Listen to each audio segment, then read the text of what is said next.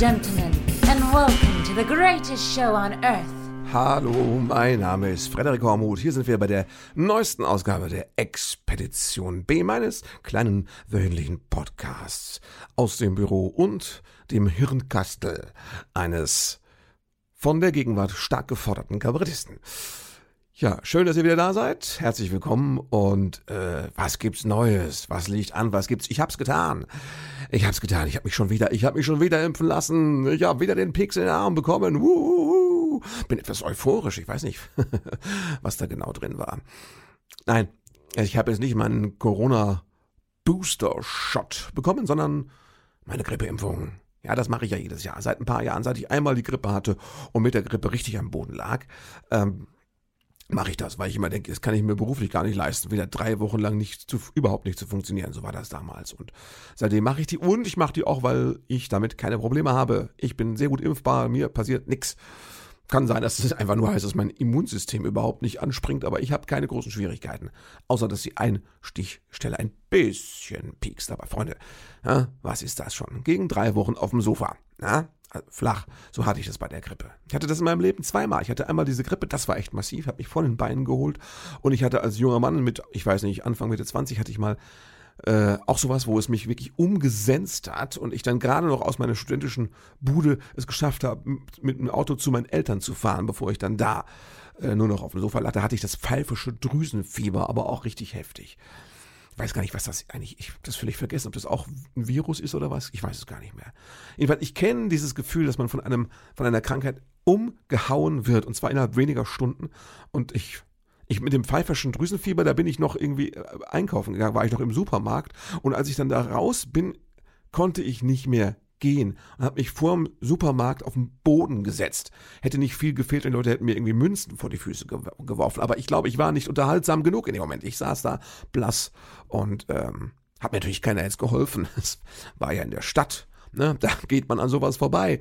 Und ich hätte von da aus zur Haustür, hätte ich nur, naja, normalerweise zwei Minuten zu Fuß gebraucht. Und äh, da saß ich da erstmal eine Viertelstunde und habe mich dann furchtbar langsam nach Hause geschleppt. Das war das pfeifersche Drüsenfieber und die Grippe. Ich kenne das Gefühl, das manche jetzt erst durch Corona kennengelernt haben.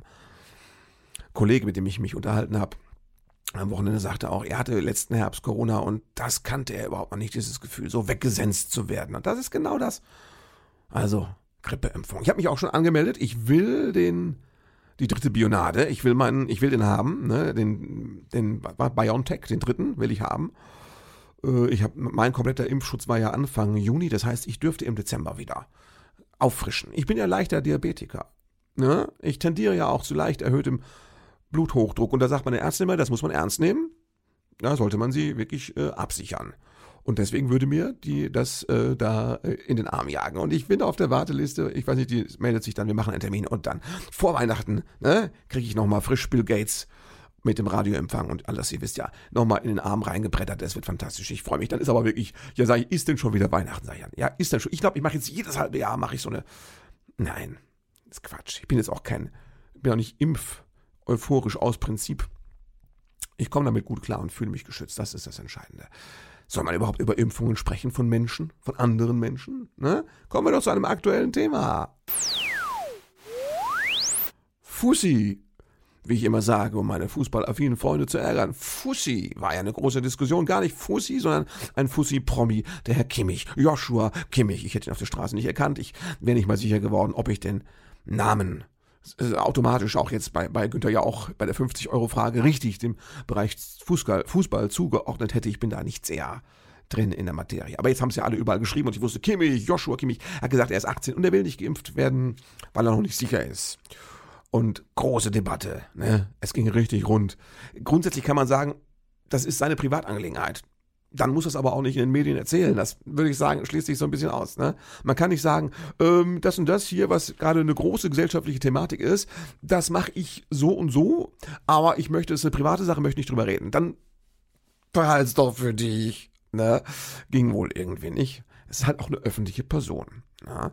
Geht es auch um Geld und um Quarantäne und Spielen und Trainieren und all sowas. Ist ja, ist ja logisch. Ja. Nein, der, der Herr Kimmich, und das, ich finde, man muss drüber reden, weil es ist ja wunderbar, wenn so jemand sich exponiert mit meiner, mit seiner Ansicht. Man sollte ihn jetzt nicht verdammen. Ja? Man muss nicht beim Fußballer sagen, hier hackt ihm den rechten Fuß ab. Das muss man eigentlich nicht machen. Das ist unfair. Man muss auch nicht sagen, du bist doof. Man muss nur sagen, erzähl mal jetzt warum. Es interessiert uns. Und dann muss man sagen, ach guck mal, das und das, was du da sagst. Das äh, kann man eigentlich schon ganz gut argumentativ entkraften und denk doch nochmal drüber nach. Und es ist deine Sache, ohne Druck, ohne Zwang. Ja. Aber, äh, ne? Folgendes ist die Lage. Ne? Das ist ja einer sagt, diese Impfstoffe sind mit den langen Zeitwirkungen. Das ist ja das Thema, ist ja ein großes Missverständnis, glaube ich, mit den langen Zeitwirkungen vom Impfstoff, der ja nach irgendwie 14 Tagen komplett aus dem Körper verschwunden ist und dann äh, Langzeitwirkungen davon. Das ist, äh, das, ich habe das jetzt wirklich mehrfach in verschiedenen Quellen gelesen und ich persönlich bin da sehr überzeugt davon, dass das echt kein Thema ist. Ja, da hast du mehr zu tun mit Langzeitwirkungen von Covid-19, das ist ja bekannt. Ne? Ja, nee, aber der Herr Gimmich, der wartet lieber auf den, er will wieder warten, lieber warten, bis es so einen Totimpfstoff gibt. Wo ich jetzt auch sage, wenn man impfskeptisch ist und dann verlasst ihr euch auf einen Impfstoff, der schon den Namen trägt, Totimpfstoff. Wer möchte sich denn totimpfen lassen? Ja, viele, die Probleme mit der RNA-Impfung haben. Na gut, das ist auch jedem unbenommen, aber das Problem ist, Totimpfstoffe äh, zum Thema Corona werden vielleicht frühestens im nächsten Sommer hier zugelassen und erhältlich sein. Da geht noch einiges an Zeit ins Land und vor allem einiges an, an hier, ähm, Inzidenz. Ich weiß, die Inzidenz geht uns am Arsch vorbei. Völlig, spielt ja gar keine Rolle mehr, aber also die Inzidenzzahlen haben jetzt so Werte erreicht, da hätten wir uns, da hätten wir uns nicht in die Hose gemacht. Da hätten wir, da hätten wir, also wie soll ich sagen, ein, ein Loch in die Hose geschissen, kann man sagen, jetzt bei, bei den letzten Wellen. Ja. Und jetzt soll das angeblich alles überhaupt kein Problem mehr sein. Ja, es gibt Impfdurchbrüche, Menschen haben dann eventuell schwächeren Verlauf. Das würde mir schon reichen als Hoffnung. Ne? Man nimmt, was man kriegt. Und so. Und da, da jetzt zu sagen, nee, da warte ich mal lieber ab auf einen Totimpfstoff. Dann lasse ich mich nochmal totimpfen im Totimpfen. Tot, du kannst dich auch tot impfen lassen, wenn du dann schon vorher tot bist und dich dann noch impfen. Ich weiß nicht, ob man das posthum testamentarisch irgendwie. Na, es ist ein seltsamer Begriff, tot. Ich weiß, da ist ein toter Impfstoff drin. Ne? Dass die Leute toten Impfstoffen mehr vertrauen als so einer neuen RNA-Technologie ist auch faszinierend. Aber klar, wir haben 50 Jahre Erfahrung mit Totimpfstoffen. Da kannst du sagen, ja, das ist wirklich, das ist ein alter Hut, das funktioniert. Das, äh ja, aber ist eben jetzt, dann kommt dann erst im nächsten Sommer. Wollen wir jetzt, wenn wir so lange warten, dann können wir das ganze nächste Jahr wieder abhaken oder was? Unsere Inzidenzen gehen ja jetzt gerade durch die Decke und das hat ja keine Bedeutung. Aber, ne, auch diese Hospitalisierungszahlen steigen ja. Und jetzt scheint es so zu sein, wir warten, die Inzidenzen gehen durch die Decke, aber Hospitalisierung ist jetzt so, na, bei einem, was weiß ich, Fünftel dessen, was es schon war. Aber äh, das dauert ja immer, bis die Leute im Krankenhaus warten, äh, landen. Also das heißt, der richtige, ne, der richtige Anstieg, der kommt ja erst in, in zwei, drei, vier Wochen. Und das wollen wir alles, das machen wir, stecken wir alles weg und dann sagen wir, oh, da hätten wir vielleicht doch mal was machen. Das ist immer dasselbe, ne? Kommt wieder eine Welle und alle sagen, nee, das ist ja im Grunde durch. Und dann heißt es, nee, oh, ups, ups, die Bups ist doch ein Thema. Ne? Und da, da wollen wir warten auf einen Totimpfstoff im nächsten Aber Ich, ich persönlich rate davon ab. Also, nee, mach das nicht. Aber wichtig ist, dass man drüber redet. Man muss auch mit Leuten drüber reden, die es anders sehen. Das ist ja wichtig. Ich kenne auch Leute, da muss man ein bisschen respektvoll mit umgehen und sagen, ja, ich drücke dir die Daumen und du drückst mir die Daumen und äh, aber ich möchte, dass wir uns unterhalten haben und äh, es ist ja einfach auch so und ich bin felsenfest davon überzeugt. Viele Leute haben im Grunde einfach Angst Angst vor der Nadel. Also ist doch so. Ne? Und dann sind sie aber nicht doof, sondern können mit ihren Ängsten dahingehend umgehen, dass sie sich einen, einen theoretischen Überbau äh, erarbeiten und dann eben auch 20.000 PDFs lesen ne, auf 40.000 unseriösen Internetseiten, wo dann äh, man einfach wunderbare Argumente hat, die zwar keinen Sinn machen, aber in die richtige Richtung gehen. Und dann kann man sagen, äh, es ist bei mir alles rein intellektuell unterfüttert. Ich bin einfach jetzt äh, mittlerweile, viele sagen das ja, viele sagen, ich war früher war ich irgendwie, was weiß ich, Künstleragent, heute bin ich im Grunde äh, Virologe, Epidemiologe und äh, alles. Ne, die müssten eigentlich jetzt äh, äh, hier so eine äh, Dr. HC im Nachhinein müsste man denen nochmal so einen, so einen Doktortitel hinterher schmeißen, dass sie sich alle nochmal zu Hause so einen Doktorhut aufsetzen. Sie haben Leute so viel, die haben so geackert, die haben sich so reingekniet, jetzt anderthalb Jahre in die Materie. Das muss doch als gültiger Abschluss mal anerkannt werden. Mein Gott, warum muss denn in Deutschland das immer so kompliziert sein? Ne? könnte man sagen, könnte man denken, ist egal. Was ich sagen wollte war, ähm, habe ich vergessen. Äh, genau. Ja. Nee, also ähm, man muss drüber reden und, und äh, dann muss man halt schauen wer am Schluss recht behält. Aber äh, ich, ich beende das jetzt. Es ist einfach so, ich finde, es ist so ein bisschen wie mit dem Anschnallen im Auto. Da weiß man ja, das funktioniert ganz gut. Ne? Und wenn da jetzt Leute sagen, ich bin aber noch nicht sicher, ja, auch das mit dem Anschnallen, das macht doch auch, es drückt immer so am Bauch. Und viele Leute, die anschnallen, haben ja auch, es, viele Autounfälle sind ja mit Leuten, die angeschnallt sind. Überleg mal, was heißt denn das? Sehr viele Leute verunglücken in Autos und sind angeschnallt. Ja, das sind doch Gefahren des Anschnallgurtes, die überhaupt nicht diskutiert werden. Was ist denn da los? Und da wird teilweise heute, es werden schon Kinder angeschnallt. Die können ja nur für, für gar nichts. Und man weiß doch, dass für Kinder so ein Aufprallunfall wesentlich harmloser ist. Das stecken die doch weg. Die haben diese weichen Knochen und diese weiche Haut. Die haben doch, diese Kinder sind doch so ein bisschen schwabbelig, ne? Und das Kind, wenn das gegen den Baum dopst, also das prallt, das dopst ja zurück, so ein Kind normalerweise. Ne? Ich schnall doch kein Kind an. Das kannst du bei alten Leuten machen.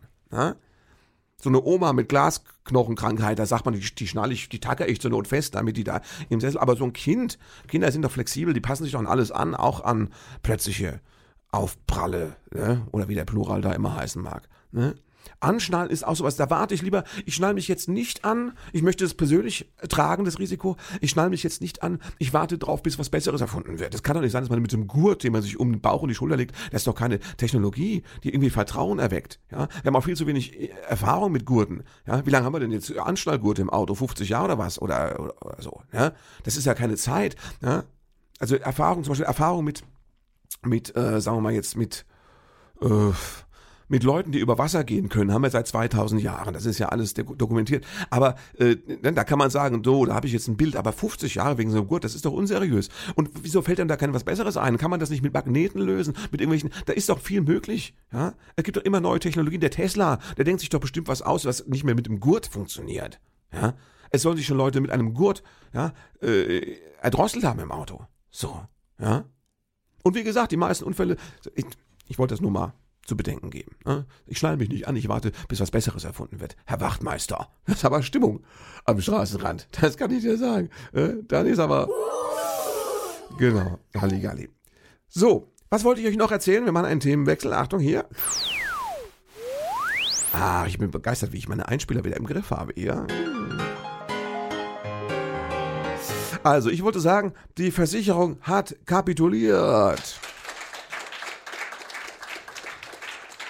So, welche Versicherung, um was ging es, muss ich kurz erzählen. Das habe ich schon früher schon verpodcastet, aber es ist jetzt quasi eine Auflösung, deswegen möchte ich es nochmal berichten. Schwiegervater war im Krankenhaus und dann hat er neue Klamotten mitbekommen, weil er nichts Passendes im Schrank hatte, was überhaupt noch tragbar gewesen wäre in der Öffentlichkeit. Ihr wisst ja, Schwiegerväter verlottern gerne mal zu Hause, genau wie äh, Kabarettisten, die nicht auf Tour sind. Das ist einfach immer eine gefährliche Grundsituation. Und dann waren die ganzen Klamotten im Wert von 250 Euro einfach weg, weil die sind auf den ersten drei Metern des Krankenhauses irgendwie gefühlt verschwunden. Und dann war das im Krankenhaus so, dass sie das als einen persönlichen Angriff fanden, dass ich sagte, da ist ein Schaden entstanden, kann man da nicht irgendwas machen? Habt ihr nicht eine Versicherung? Und dann habe ich, dann haben die das weitergeleitet an die Versicherung und dann hat die Versicherung gesagt, äh, nee, das ist, äh, da können wir jetzt kein schuldhaftes Verhalten des Krankenhauses sehen. Und das hat mich sehr aufgeregt. Das war im Sommer. Da habe ich auch darüber berichtet im Podcast. Mich sehr aufgeregt. Da habe ich denen einen Brief geschrieben. Nee, erst habe ich eine E-Mail geschrieben.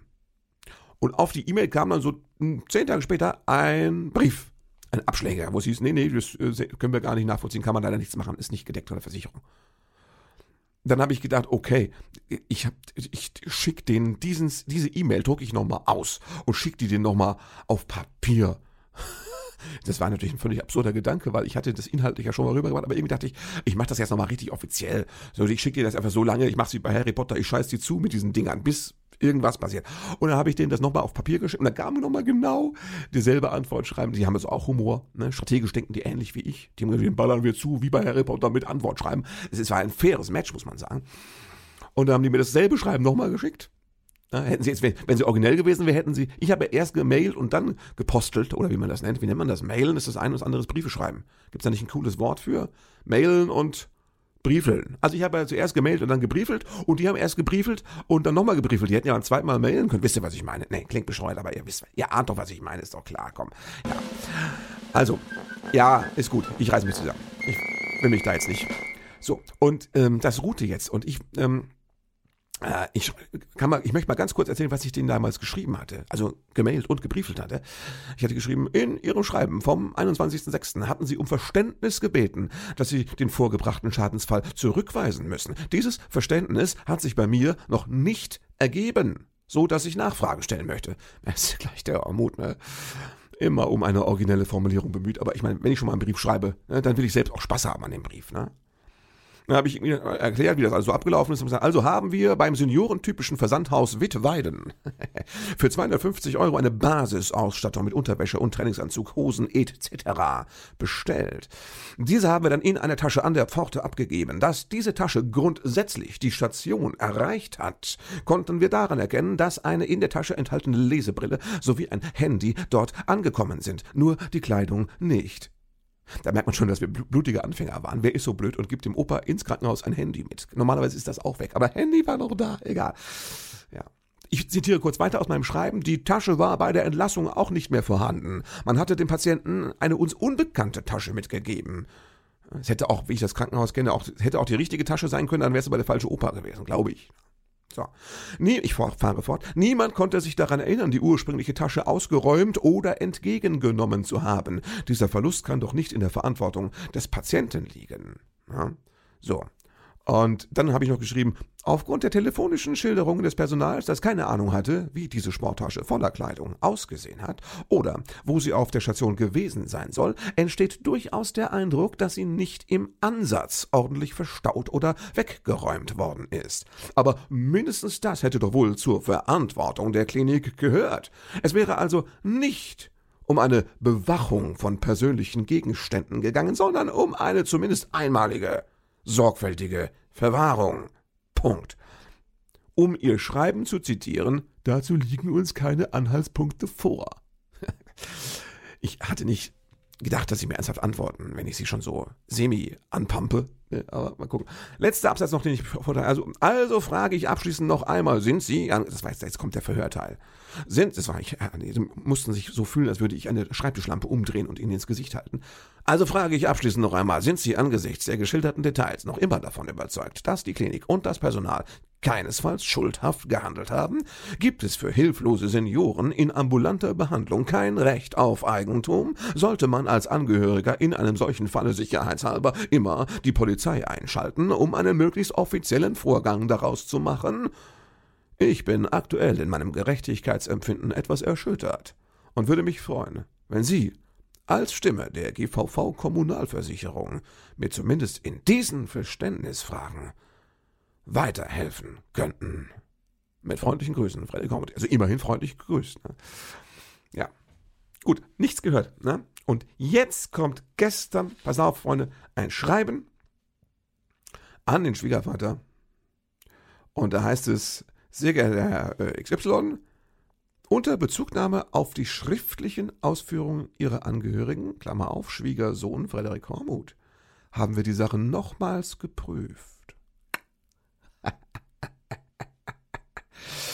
Das Wegkommen der Kleidung, Schrägstrich, Wäsche, also eigentlich so wie bei Singer slash Songwriter, ne, das ist jetzt hier, das Wegkommen der Kleidung slash Wäsche ist leider nicht eindeutig nachvollziehbar. Daher erklären wir uns ausnahmsweise bereit, Ihnen für die in der Klinik auf unerklärliche Art und Weise abhanden gekommene Kleidung slash Wäsche eine Entschädigungsleistung zu gewähren. Bitte teilen Sie uns Ihre aktuelle Bankverbindung, IBAN, mit. Mit freundlichen Grüßen. Ist das nicht toll? Fantastisch? Und das ist schon äh, ne, jetzt irgendwie drei Monate her, dass ich da geschrieben habe. Das wollte ich euch erzählen, denn es gibt Hoffnung. Erstens, schreibt gepfefferte Briefe. Es lohnt sich. Ja? Schreibt einen gepfefferten Brief, das ist immer eine gute Sache. Und ähm, dann habt Geduld. Ja, es lohnt sich und äh, es, es, ich, ich habe es abgehakt gehabt, aber es hat funktioniert. Ich bin stolz darauf, dass ich es gemacht habe und ich kann euch nur ermutigen, wehrt euch, schreibt, setzt äh, alles in eine gute Formulierung und seid auch mal ein bisschen so leicht, frech, nicht direkt beleidigend, aber so ein bisschen, bisschen angeranzt kann es schon klingen. Das ist unter Umständen genau der richtige Weg. So, das haben wir. Wunderbar. Es ist mir ein, ein inneres Waldfest mit Lampion-Beleuchtung, wie mal irgendjemand gesagt hat. Wunderbar. Man hat früher auch gesagt, ein innerer Reichsparteitag, aber es ist für mich emotional nicht genau dasselbe, muss ich sagen. Hm. Das hat mir gut getan. Was hat mir noch gut getan? Ich habe mir selbst einen Wunsch erfüllt, einen vorgezogenen Geburtstagswunsch. Vielleicht ist es auch schon ein Weihnachtswunsch. Nein, es ist eine Kleinigkeit für den Bowie-Nerd in mir. Ich habe mir ein Stylophon gekauft. Ihr sagt ihr, what? Keine Ahnung, was das sein soll. Das möchte ich euch kurz erzählen und dann möchte ich es euch vorspielen. Es ist im allerweitesten Sinne ein Musikinstrument. Und es gibt so über die große Karriere von David Bowie vier, fünf Songs, auf denen dieses Instrument, in Anführungszeichen, äh, also Instrument slash Spielzeug, vorkommt. Es ist zu hören auf dem großen ersten Hit äh, Space Oddity, Ground Control to Major Tom, gibt es ein, ein Stylophon, das so mitbrummt. Und selbst auf späteren Platten, zum Beispiel sehr schönes Solo am Ende des Titels, äh, wie heißt der? Uncle Floyd hieß er ursprünglich und dann hieß es ähm, Slip Away, genau. Also das ist so ein ganz billiger Synthesizer. Der macht so ein nerviges, nölendes Brummbrötzel Schneddergeräusch. Und es war halt damals cool, ne, im Jahr 69 ein Spielzeug. Das ist so ein kleines Kästchen. Da ist so eine Folientastatur drauf und ein Stift. Deswegen muss man das, das ist Stylophone, von wegen Stylus. Muss man in die Hand nehmen und dann kann man mit diesem Stift auf dieser Folie rumfahren und spielen. Und das klingt scheiße. Äh, aber es ist toll, weil der Meister genau so ein Gerät in Händen hatte. Hat er sogar manchmal auf der Bühne dabei gehabt. Und äh, jetzt ist das die Bowie Edition, gab es für 30 Euro, habe ich es bestellt bei Amazon. Ne? Da steht sogar Bowie jetzt drauf und es glänzt schön und ist herrlich. Und das ist aber toll, weil ich, das war ja, Bowie war ja immer ein Künstler der Collage. Und genauso hat er auch Sachen in die Musik eingebaut, die vielleicht gar nicht dafür geeignet gewesen wäre als normal denkender Menschen, der innerhalb der Box gedacht hätte. Aber der Bowie war ein, ein, ein Collageur und hat dann auch gedacht, hier, dieses Ding, das ist ein Fundstück, damit möchte ich, was kann man denn damit Sinnvolles machen? Und dann hat er es wirklich an ein, zwei, drei Stellen, vier, fünf eingebaut und es ist echt cool, ja. Ähm, ähm, ich, ähm, Dings, ich, ich, ich mach's mal an. Ich, ich, ich guck mal, ob ich es mal spielen kann für euch. Moment, hier, Einschalter. Hört ihr? Ja? Ich versuche mal kurz eine Melodie anzudeuten. Das war nicht gut. Hier.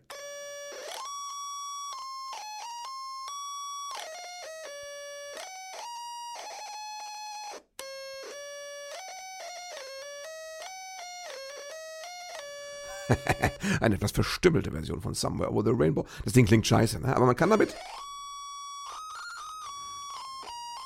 Man kann damit ein sinnvolles Solo gestalten. Also der Meister der Meister konnte es. Tada! Ich mach's wieder aus. Die Qual ist vorbei. Ich habe das gestern mit Batterien bestückt und eingeschaltet. Mein Sohn ist in sein Kinderzimmer geflüchtet. der ist so ein bisschen klangsensibel. Er, er mag komische Sachen. Komische Klänge mag er nicht. Und das ist ein komischer Klang für ihn gewesen. Für mich es ist pure Nostalgie und herzerwärmend. Ja. Oh, der Collageur und der Dilettant und Forscher. Deswegen ist er ja ein großes Vorbild für viele Künstler gewesen. Stylophon. Könnt ihr gucken. Bowie Edition ist noch ein Heftchen dabei. Und ein schöner Karton mit dem Meister drauf und dem Schriftzug und so. 30 Euro. Ehrlich. Kommt jetzt in die Sammlung. Ah, hat der Papa wieder was Schönes, ne? Da freue ich mich drüber. Mm, wunderbar. Ja, also. Ansonsten, ich war auf Tour. Möchte ich euch auch noch kurz berichten, wie es war. Ich war in, ähm, in Wangen im Allgäu wieder. Herrlich, da gibt es die sogenannte Hägeschmiede ich weiß nicht, das dritte, vierte Mal so über die Jahre. Und das ist äh, auch deswegen eine besondere Bühne, weil es ist wieder so eine, eine, ein Kleinkunstort mit einem schönen Programm, mit tollen Namen, die man da sehen kann. Äh, also eine kleine, eine kleine Bühne und aber mit Herz geführt. Also es haben seit über 30 Jahren hat das die Maria, Maria Neumann mit ihrem Mann Alfred der, der hat da Technik gemacht und sie hat, glaube ich, den Laden geschmissen, das Programm gemacht und alles. Ich glaube, es ist für die Stadt, haben sie das äh, gemacht. Also es ist nicht privat, es ist schon auch städtisch, aber die haben das geführt mit ihrem eigenen Herzen und ihrem, als wäre es ihrs. So. Und ähm, ja, da haben wir uns wieder gesehen. Und es war so ein echter, typischer Corona-Auftritt. Ich habe der Maria vorher eine E-Mail geschrieben, wie sieht's aus? Vorverkauf zur Zeit ist ja immer schwierig.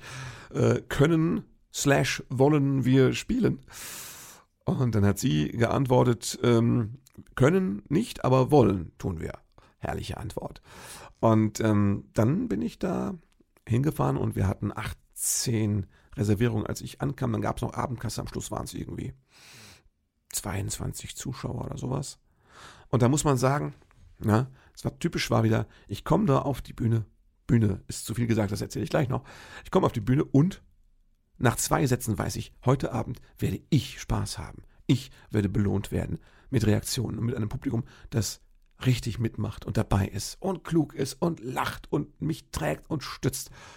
Das war fantastisch. Das sind die Abende, und das erzählen mir auch andere Kollegen. Zurzeit gibt es so Abende, die machen technisch, theoretisch, volkswirtschaftlich keinen Sinn, aber wärmen unser Herz. Oder wie soll ich sagen, es ist fast eine, eine, eine Reanimation unserer verschrumpelten, ausgetrockneten Kleinkunstherzen. Ja, die werden da wiederbelebt. Es ist wie ein, ein Auftritt, wie ein Defibrillator. Ja, und dann, da geht das wieder rund. Und nochmal, und dann bist du wieder auf 180. Und so war es da auch. Wunderbar. Ja, Bühne war nicht, ich habe jetzt ebenerdig gespielt. Die Bühne, da hatten die früher immer eine, die haben sie der armen Maria, hat die Stadt die Bühne über Nacht quasi unterm Arsch weggerissen. Die fuhr eines Tages im Sommer, als Sommerpause war, fuhr die an dem Laden vorbei und sagte, was machen die da? Da räumt jemand was aus. Ja, da hat die Stadt einfach mal die Bühne rausgeräumt, weil brauchen wir jetzt anders. Soll ja auch renoviert werden und dann haben sie als Pseudo-Renovierung danach irgendwie eine Wand gestrichen, wochenlang. und mal die Bühne rausgerissen. Ja, und diese Maria, die sagt dann einfach, ich, das ist doch egal, spiel mal ohne Bühne. Wenn die mich verarschen wollen, spielen wir ohne Bühne. Ja, super.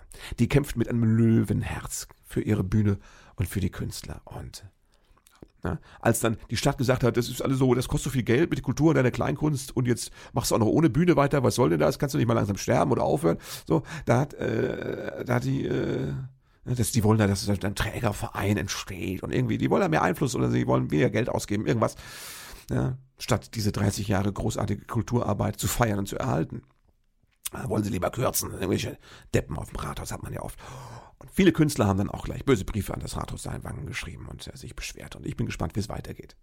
Ich liebe diese Bühnen, mit, die mit Herzblut geführt werden. Und ihr Mann, der Alfred, der ist vor einem halben Jahr total plötzlich und schlimm irgendwie gestorben. Und das ist auch so ein Schock. Ne? Und sie macht aber trotzdem weiter. Ne? Weil das, sie sagt, die Bühne und die Künstler, das sind ihre Kinder. Ja. Meine, ist kurz davor, Mama zu sagen. Es ist wirklich so wunderbar. So ist Kleinkunst, wenn du durch die Gegend fährst. Solche Bühnen gibt es, solche Menschen, Kulturmacher. Das ist das, was zählt. Das ist, das ist, das ist Gesellschaft, das ist Zusammenhalt, das ist Gemeinwohl, das ist Menschsein. Ja, exemplarisch erzählt an dieser kleinen Bühnengeschichte. Also super. Das war toll. Nächsten Tag waren wir in Bad Saulgau. Kollege und Freund Lutz hat auf der Bühne, der war auch dabei, äh, tatsächlich auch zum Spaß Gaulsau gesagt. Wunderbar. Die Leute konnten damit umgehen. Das war eine Lachnacht. Ne? Ich habe moderiert. Vier Künstler waren dabei und es war in einem großen, wie heißt das, Stadthalle oder Bürgersaal, ich weiß nicht mehr genau, wie es ist, Stadtforum, glaube ich. Also hätten 400 Leute reingepasst. Und es waren da 50. Ne? Und das ist genau wieder sowas. Und die haben auch erst, die erste Hälfte haben die sich echt schwer getan. Und dann kamen sie aber langsam rein. Ich musste echt, auch musste ackern, damit die Gäste halbwegs einen Teppich haben und alle mussten so ein bisschen oh, mehr Energie investieren als sonst. Am zweiten Teil hat es dann geflutscht und am Schluss war, waren alle happy. Ne? Irgendwie waren die auch kulturentwöhnt, hast du wirklich gemerkt. Ne? Die, die waren nicht gleich äh, im Kulturrettungsmodus emotional. Die waren erstmal auch unsicher. No. Ne? Aber war dann schön. Pressefrau war danach da und die fragte wirklich, ob wir denn da zusammen jetzt Texte dafür geschrieben hätten, ob wir da lange geprobt hätten. Also das Konzept Mixed Show war dieser Frau aus Bad Saulgau doch scheinbar recht unbekannt. Und ich bin dann, ich sage ja immer die falschen Sachen. Ich habe dann gesagt, also wenn wir da geprobt hätten, hätte es nicht viel anders ausgesehen. Ich hoffe, dass sie das jetzt nicht in ihrem Artikel irgendwie gegen mich verwendet. Äh, aber manchmal staunst du, wenn da so, die war sehr nett, das war sehr wohlmeinend, aber das war so eine Frage wie, äh, ja, sagen Sie mal, Sie züchten Äpfel, äh, sind die denn auch zum Verzehr geeignet oder sowas in der Art? Also das war eine Frage, wo man denkt, ja, gut, dann fangen wir nochmal ganz von vorne an, ne?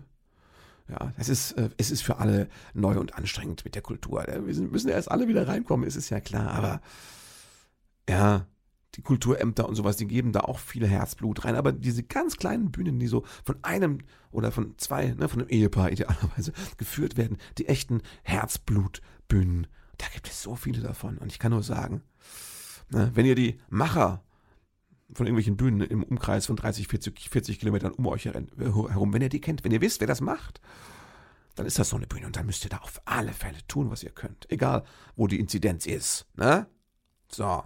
Dann macht ihr euch noch den dritte, vierte Booster. Äh, hier äh, Spritze rein. Man kann auch gleichzeitig noch hier sich gegen, kann man auch gleichzeitig noch gegen Grippe, man kann alles gleichzeitig machen. Äh, und dann setzt sich da rein. Das, das, das, das muss irgendwie sein, solange es noch geht. Ne? Wer weiß, wie lange es gut geht. Haben erst das Problem, dass die alte Regierung irgendwie sagt, nö, für uns ist jetzt gut. Und die neue weiß noch nicht, wie sie da jetzt gut Stimmung, äh, gute Laune verbreiten soll und irgendwelche Maßnahmen ergreifen. Sie wollen die pandemische Notlage, wollen sie beenden, aber ich glaube, das ist nur so ein juristischer Zug. Eigentlich wollen sie ja schon Maßnahmen ergreifen können. Sie nennen es dann juristisch anders. Und dann werden die Querfurzer sagen, äh, ja, das ist jetzt juristisch anders, ist nützt uns auch nichts. Ja, das ist jetzt so ein Pseudo- gutes, äh, so, also Freedom Day, hm, können wir machen. Ja, aber da wird dann auch nicht so viel pure Freedom bei rauskommen. Ich sag's euch. Ne? Nur, dass ihr es schon mal wisst. Okay, das war's für diese Woche. Ich bin soweit durch. Ähm, also halten wir fest, geht in die Theater eures Vertrauens, die Herzblutbühnen, lasst euch impfen, wenn ihr irgendwie könnt, ansonsten redet nicht groß drüber, das wäre mir auch wichtig. Kauft euch ein Stylophone, um eure Kinder zu nerven und ähm, denkt nochmal übers Anschnallen nach und dann tut es. Ich wünsche euch eine gute Woche. Ähm, bleibt gesund, macht ein bisschen Werbung fürs Podcast. Wir brauchen mehr Zuhörer, noch mehr. Ich will ja hin zur Weltherrschaft. Es gibt so viele Podcasts da draußen. Die Zuhörer müssen alle zu mir. Ich will, ich will Wählerwanderung, ich will Podcastwanderung. Ja, die anderen Podcasts sollen verelenden, was ihre Reichweite an. Alles soll bei mir landen, damit hier die große Weltverschwörung und äh, also ich soll, ich will, Hormuts Podcast soll ein Synonym werden für Podcast, so wie man sagt Tempo und mein Taschentücher. So. Muss es nicht werden, aber ich würde es hinnehmen. Sagen wir es mal so, kommt gut durch die Woche, bleibt fit in der Birne und äh, bleibt mir gewogen. Ne? Oder wie meine Oma sagen würde, haltet euch munter. Thank you for being a part of this show.